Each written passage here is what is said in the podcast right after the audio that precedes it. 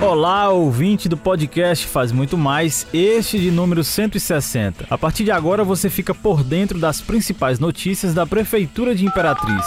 Segunda-feira, 22 de novembro de 2021. E vamos começar falando sobre meio ambiente. Notícia, informação a Prefeitura de Imperatriz, por meio da SEMAR, vem desenvolvendo desde 2017 ações relacionadas à arborização urbana da cidade, com doações e plantios de mudas de árvores em vários pontos da cidade. Na gestão do prefeito Assis Ramos, temos desenvolvido ações de arborização, visando criar um futuro de sustentabilidade de nossa cidade, envolvendo cuidado e conciliação entre preservação e desenvolvimento ordenado. É importante destacar a integração entre poder público iniciativa privada e a comunidade em geral, que é fundamental visto que a arborização contribui com a melhoria da qualidade de vida da população. Destacou a titular da SEMAR, Rosa Ruda. Quem fala mais sobre o assunto é a coordenadora de Educação Ambiental, Bárbara Brenda, participante de hoje do nosso quadro Comentário do Dia.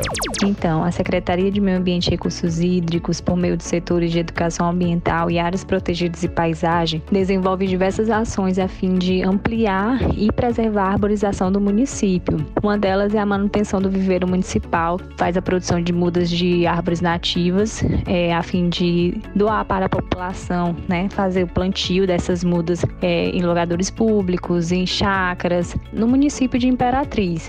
É, além da gente fazer doação também em ações de educação ambiental, com alunos, com, com a população, é, em locais públicos, nas escolas. Então, tem tanta doação nessas ações de educação ambiental, como também diretamente na secretaria. A pessoa que tiver interesse de estar tá fazendo esse plantio pode estar tá indo é, buscar essa muda na Secretaria de Meio Ambiente, que a gente faz a autorização lá e ela pega no viveiro municipal.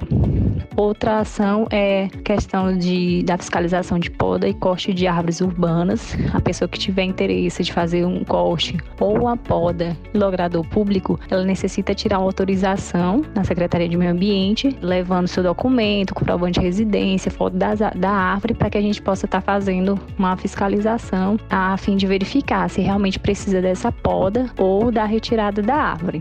E olha, gente, na manhã dessa segunda-feira, a CETRAN realizou uma mobilização na Avenida Dorgival Pinheiro de Souza, em alusão ao Dia Mundial em memória das vítimas de trânsito. A Blitz Educativa, que contou com a presença de agentes de trânsito, teve por objetivo conscientizar motoristas e pedestres sobre o respeito às normas do Código de Trânsito Brasileiro. A coordenadora de Educação para o Trânsito, Terezinha Miranda, destacou que a ação teve como objetivo chamar a atenção da sociedade para que condutores de veículos pratiquem direção defensiva no trânsito de Imperatriz, cidade que possui a segunda maior frota de veículos do Maranhão. Para o motorista Jaciel do Chaves, a iniciativa de promover educação para o trânsito é de fundamental importância para conscientizar motoristas e também os pedestres sobre segurança viária Imperatriz. Infraestrutura. Nesta segunda-feira, começou a frente de recuperação da malha viária da Avenida Liberdade, via que liga a BR-010 a Pedro Neiva de Santana. O objetivo dessa ação é diminuir os transtornos causados pela chuva e melhorar o fluxo de veículos. A intensificação desses serviços é resultado do plano de ações lançado pelo prefeito Assis Ramos para o período invernoso 2021-2022, executado pelas equipes da Sinfra.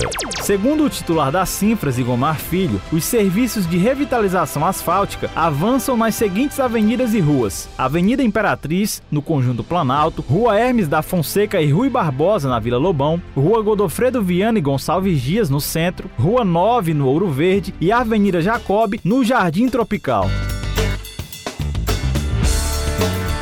E por aqui encerramos o podcast Faz Muito Mais da Prefeitura de Imperatriz. Agradecemos pela sua atenção, lembrando que esse e outros episódios você pode acessar no portal imperatriz.ma.gov.br barra podcast, redes sociais e principais plataformas de streaming.